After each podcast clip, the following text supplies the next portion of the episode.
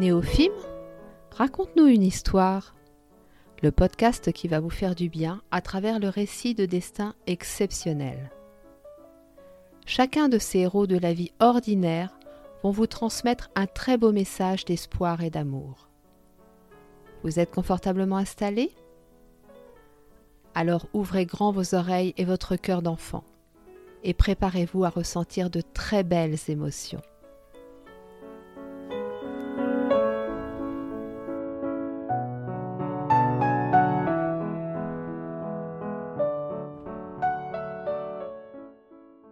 Bonjour à tous et bienvenue sur le podcast des petites histoires de Néophime et de Nathalie. Alors je commence à avoir les premiers retours des épisodes de notre podcast, de ce nouveau podcast. Et J'en suis très heureuse parce que c'est quand même impressionnant quand on lance un projet comme ça, on ne sait jamais, euh, et en particulier un podcast, parce que c'est pas évident de, pour vous de nous faire des retours. Il n'y a pas de possibilité de mettre de commentaires, sauf sur Apple Podcast. Dans tous les cas, si vous tombez sur ce podcast, euh, n'hésitez pas à me faire un retour, soit sur Instagram, soit sur Facebook. Voilà, c'est toujours pour moi très utile, très important. Et parmi ces premiers retours, on m'a fait la remarque suivante, mais tu ne vas parler que de personnes qui ne sont plus de ce monde? Alors non, non, non. C'est vrai que dans les personnes qui m'ont énormément inspiré dans ma vie, et j'ai regardé parce que la liste est déjà prête pour toute l'année, et oui, j'ai réussi à trouver 52 personnes qui m'avaient inspiré, au moins. Je pense que j'en aurai d'autres. Mais c'est vrai que j'ai regardé et je me suis fait la réflexion que oui, il y en avait beaucoup, beaucoup qui n'étaient plus de ce monde. Mais vous savez, pour moi, ça ne change pas grand-chose parce qu'en fait, euh, elles sont constamment là, elles sont constamment auprès de moi, elles vibrent à travers moi. Et ce podcast, c'est une façon de continuer à les rendre vivantes. Mais aujourd'hui, j'avais envie de vous parler de, personnes qui sont toutes bien vivantes et incarnées. Et cet épisode est en lien avec un, un, épisode qui va sortir sur le podcast Une année magique pour tout changer, qui est une interview de deux étudiants, deux jeunes extraordinaires. Cet épisode va sortir le mercredi 10 février, donc je vous invite vraiment à aller l'écouter vous allez voir à quel point euh, la jeunesse d'aujourd'hui, mais comme toute jeunesse, est, vraiment merveilleuse, pleine de, de, belles valeurs, pleine de beaux projets. Et j'avais envie du coup d'associer les deux podcasts sur le thème de la jeunesse et donc de vous parler de tous les jeunes qui m'ont inspiré jusqu'à présent dans ma vie. Il est vrai que j'ai toujours été sensible aux enfants, aux ados, aux jeunes, et mm, même petite, j'étais déjà très maternelle. Alors, maternelle ne veut pas forcément dire avoir toujours le juste comportement, parce qu'on peut être maternelle et étouffer ses enfants. Moi, je sais qu'il y a une phrase qui m'avait beaucoup marqué, enfin, un concept, une idée, euh, je ne sais pas comment on peut appeler ça, mais qui était de dire que nos enfants ne nous appartiennent pas, qu'ils appartiennent à l'univers et que nous sommes juste là pour les accompagner. Et c'est vraiment comme ça que moi je me positionne en tant que maman, mais aussi en tant qu'enseignante, puisque j'ai eu la grande chance pendant cinq ans d'enseigner la communication non violente et la médiation et la culture des religions dans un collège, et aussi en tant qu'adulte accompagnant, en tant qu'ami, enfin bref. À chaque fois que j'ai un jeune près de moi, je fais toujours très attention de ne pas lui imposer mes idées, de ne pas euh, trop le materner, le surprotéger. Alors, je ne vous cache pas que c'est pas évident parce que j'ai un côté maternel très développé. Je suis un petit peu, euh, vous savez, j'ai un peu ce côté maman poule. Mais voilà, j'essaye de, vraiment de faire en sorte de leur donner l'énergie, l'impulsion pour qu'ils s'envolent d'eux-mêmes. Alors les trois premiers qui m'ont vraiment inspiré, et ça je pense que tous les parents qui m'écoutent, mais aussi les oncles, les tantes, enfin toutes les personnes qui ont des enfants près d'eux, pourront dire la même chose, c'est que ce sont mes enfants. Mes trois enfants ont vraiment été une source d'inspiration incroyable à travers d'abord euh, leur développement de bébé et de petit enfant. Alors je peux même dire à travers leur naissance parce que entre autres ma dernière fille, elle a vraiment fait preuve d'une force et d'une combativité dès la naissance puisque son pronostic vital était en jeu. Et j'ai vu ce petit être de 2 kilos et quelques mettre une énergie phénoménale pour s'accrocher à la vie. Et rien que ça déjà ça waouh ça vous impressionne et, et, ça vous marque bien évidemment. Ensuite bien sûr j'ai adoré les voir évoluer ça n'a pas été sans difficulté puisqu'ils avaient chacun leur particularité comme tout enfant alors bien évidemment, il a fallu assumer les étiquettes qu'on leur a collées comme euh, euh, enfant atypique, trop réservé, ne participe pas assez, enfin toutes ces choses que malheureusement l'école a vite tendance à, imposer, même si je sais que ça évolue, même si je sais qu'il y a des enseignants extraordinaires qui se battent pour que tout ça disparaisse et que chaque enfant soit accepté dans son intégralité mais il n'en reste pas moins que mes enfants ont quand même dû faire face à des difficultés au moment de leur scolarité. Aujourd'hui, ils sont adultes, jeunes adultes pour les deux derniers, la plus grande a 30 ans, elle est d'ailleurs maman depuis quelque temps, et, je suis toujours là en fait, je suis toujours là, ils m'inspirent énormément toujours à travers leurs euh, difficultés dans ce monde qu'on leur a transmis, parce que il faut être honnête, il faut être humble aussi. On n'a pas fait que du bon boulot.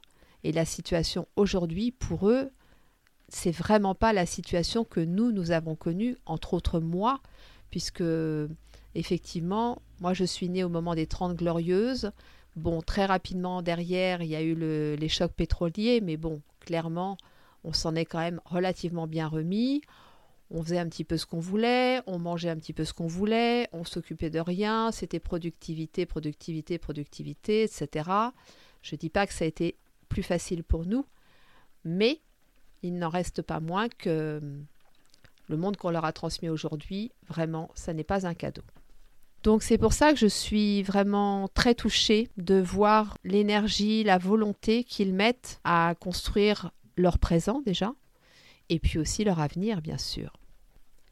Alors comme je vous l'ai dit, j'ai eu la grande chance d'être enseignante dans un collège. Alors j'étais enseignante bénévole et j'ai commencé par la culture des religions.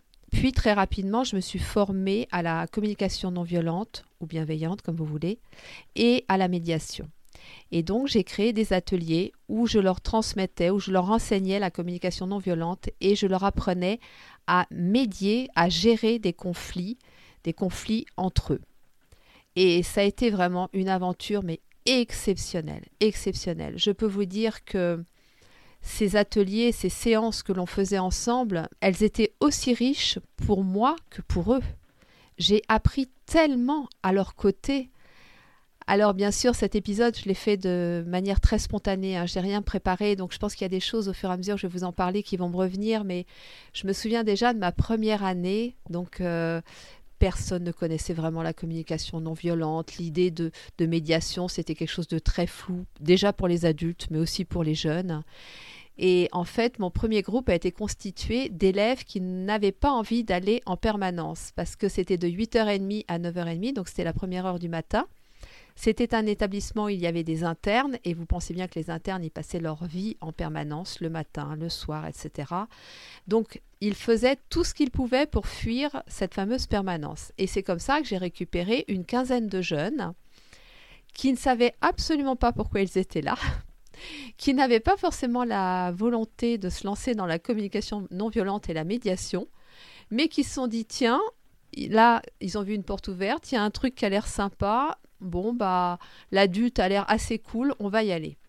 Alors bien évidemment qu'au début, il y a eu des petites tentatives de je rigole, je, mets le bazar, etc. Mais en fait, très très rapidement, ils ont été déstabilisés par ce que je leur ai proposé, parce que bah, tout de suite d'emblée, je leur parlais d'émotions, je leur parlais de besoins, je leur parlais de choses dont ils n'avaient jamais entendu parler. Et ce qui est très drôle, c'est que, bon, ça n'a pas été sans mal, hein, parce que c'était quand même un groupe dans lequel il y avait énormément de jeunes en difficulté. Ils étaient en grande souffrance, donc qui dit grande souffrance dit je fais tout ce que je peux pour euh, attirer l'attention.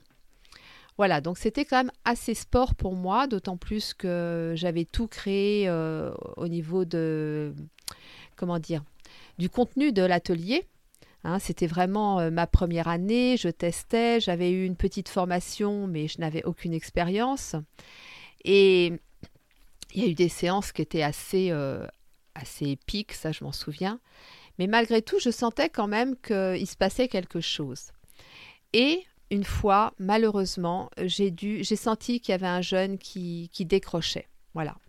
Donc je lui ai dit, je lui ai dit, écoute, je te laisse la possibilité de quitter l'atelier si tu le souhaites, parce que je sens à travers ton comportement, bon, en gros, il, foutait le bazar H24, euh, hein. mais un enfant qui met le bazar, c'est un enfant qui, voilà, qui est en demande d'attention, qui a besoin d'exprimer quelque chose. Donc je lui ai laissé la possibilité d'exprimer ce quelque chose, et je lui ai dit, si tu le souhaites, tu peux quitter l'atelier. Donc il a quitté l'atelier, et ça c'était peut-être deux trois mois avant la fin. Et lors de la dernière séance, à la fin, il vient me voir. Donc, euh, il, n'avait pas assisté à la séance puisqu'il ne faisait plus partie du groupe, mais il vient me voir et il me dit Tu sais, Nathalie, je suis médiateur. Alors, moi-même, je me dis Ah bon? Bon, il n'avait pas été jusqu'au bout de l'enseignement, mais bon. Et il commence à me raconter son histoire. Il commence à me dire, tu sais, mes parents se disputent sans arrêt quand je rentre le week-end chez moi. Et il y a un jour où je leur ai demandé de s'asseoir sur le canapé et je les ai regardés. Et je leur ai dit, vous voyez, quand vous vous disputez, je ne me sens pas bien. Je me sens mal, je me sens déstabilisée, ça me fait beaucoup de peine. Et quand je vais à l'internat, je, je pars avec cette douleur en moi. Et du coup, toute la semaine, j'ai du mal à travailler.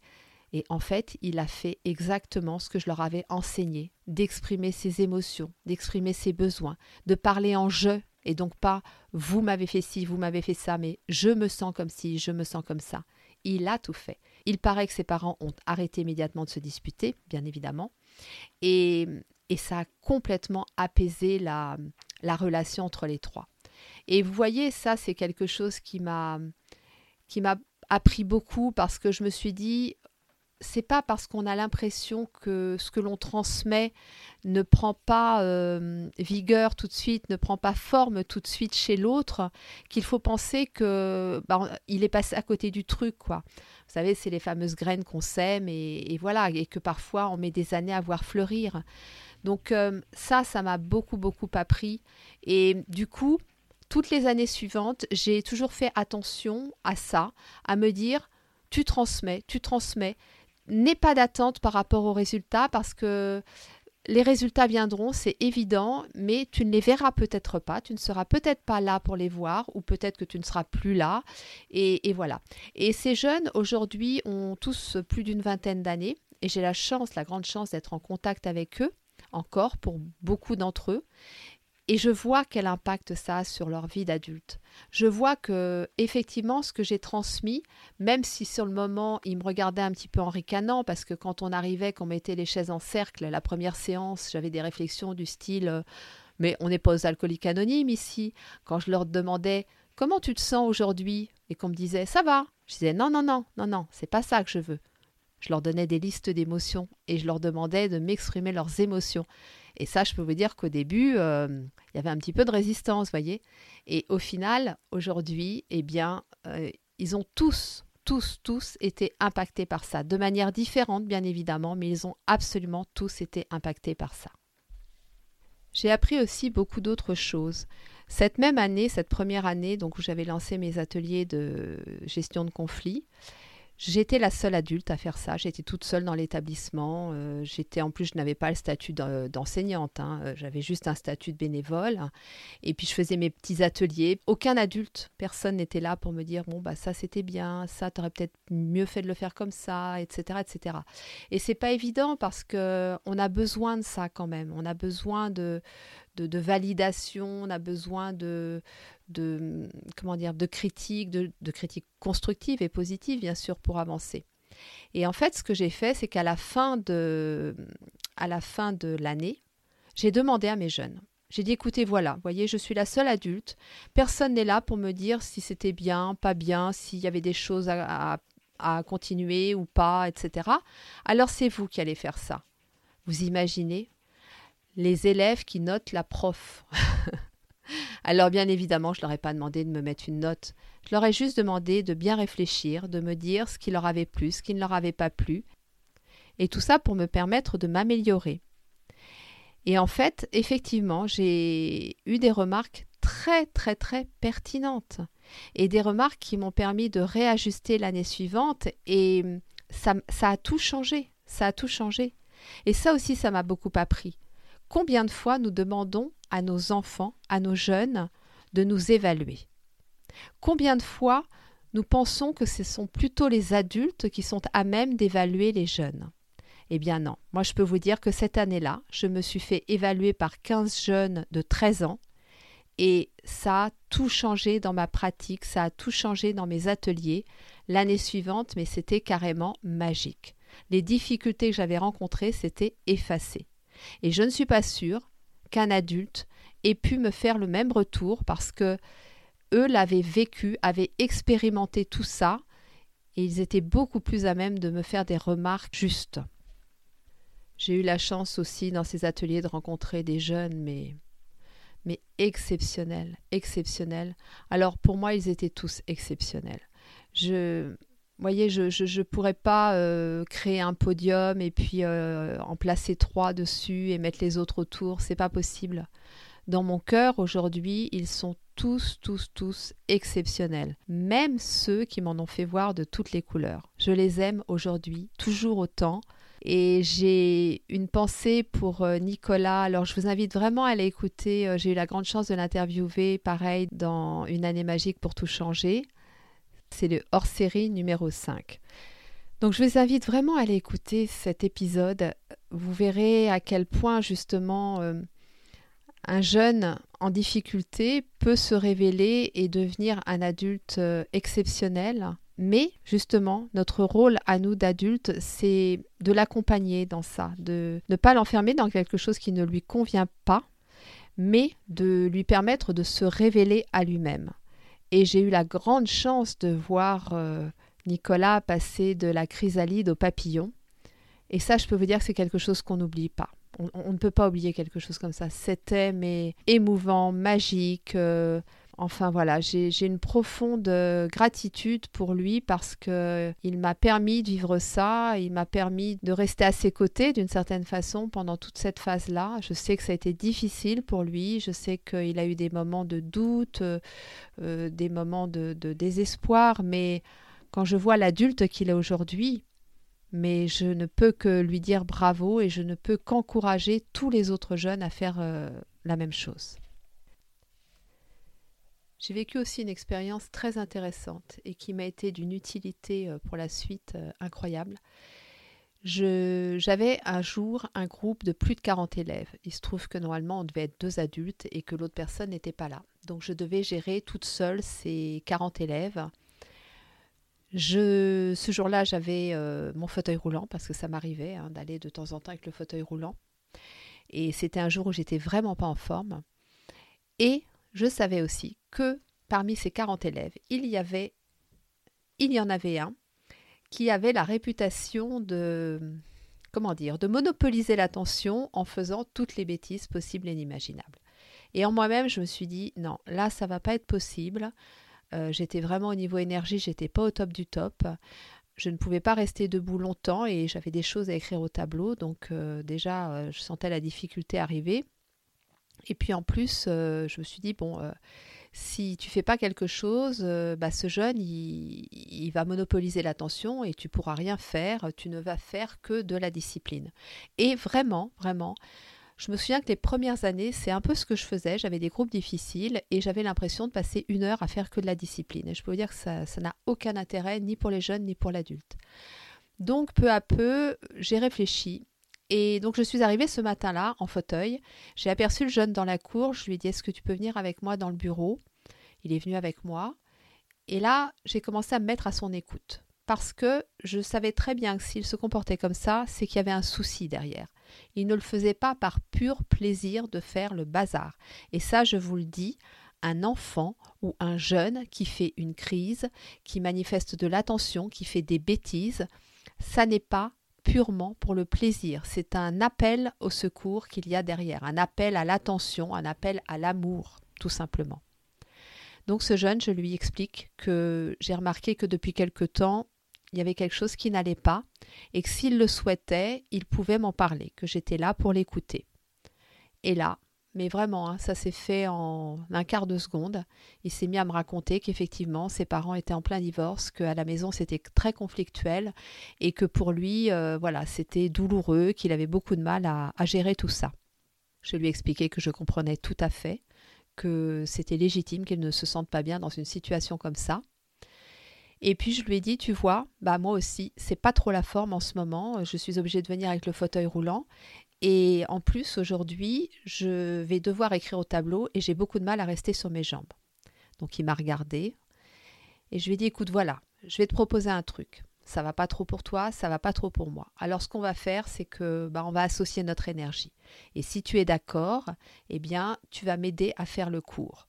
Donc si tu es OK, tu vas écrire au tableau ce que j'ai besoin d'écrire au tableau. Et là, je peux vous dire que ses yeux se sont illuminés qu'un sourire jusqu'aux oreilles s'est dessiné sur son visage. Et il m'a effectivement aidé pendant toute cette heure. Et non seulement il écrivait au tableau, mais en plus, dès qu'il y en a un qui bavardait ou une qui bavardait, hop, il faisait la discipline. Voilà, donc euh, ça, c'était une expérience, euh, bien évidemment, que quand j'ai tenter de discuter avec lui, de lui proposer un petit peu cet accord, c'est-à-dire que chacun se soutienne dans sa difficulté, j'étais absolument pas certaine de ce que ça allait donner. Je ne savais absolument pas comment il allait accueillir ma proposition, s'il allait vraiment accepter et jouer le jeu. Et en fait, mais ça a tellement fonctionné que Autant vous dire que pour moi, c'était le début de, d'une autre façon d'aborder les jeunes, d'une autre façon de les accompagner dans leurs difficultés, et en fait, la chose que j'ai comprise à travers tout ça, c'est que la meilleure façon de permettre à un jeune de bien se comporter, c'est de le responsabiliser. Ça, c'est une chose à laquelle j'ai fait très attention depuis. À chaque fois que je sentais un jeune en difficulté, déjà me mettre à son écoute, super important, sans jugement aucun, vraiment une écoute totale, entière, active, et ensuite lui permettre de trouver les moyens de se responsabiliser, de reprendre finalement le pouvoir de sa vie. Bien sûr, ça m'est arrivé parfois d'être maladroite, parfois aussi, je l'avoue, d'être dans le jugement.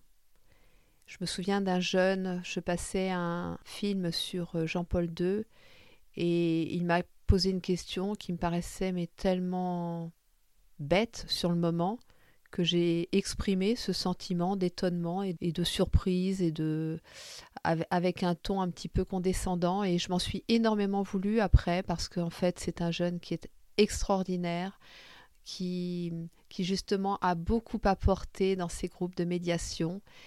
Et ça aussi je l'ai appris à mes dépens, à ses dépens peut-être à lui sur le moment, mais je me souviens très bien lui en avoir parlé et m'être excusé après. Ça c'est aussi une chose euh, vraiment que j'ai appris avec eux, c'est que oui, on peut parfois être maladroit, on peut parfois être dans le jugement, on n'est pas parfait en tant qu'adulte. Mais sachons leur dire, sachons leur demander pardon, sachons leur exprimer que oui, on a commis une erreur à ce moment-là et, qu'on le regrette et que à partir de maintenant on fera davantage attention parce que si nous-mêmes nous faisons ça, alors nous montrons que eux peuvent le faire aussi à leur tour. Voilà, c'est juste une question d'humilité, d'exemple, et nous ne sommes pas parfaits en tant qu'adultes, et c'est comme ça, et il faut l'accepter, mais il faut aussi savoir parfois faire preuve d'humilité et de dire à nos jeunes, pardon, je ne me suis pas bien comporté à ce moment-là, ça n'était pas ce que je pensais dans mon cœur, mais voilà, mon mental euh, a pris le dessus et est parti s'est emballé et j'en suis désolée, ou leur dire tout simplement pardon.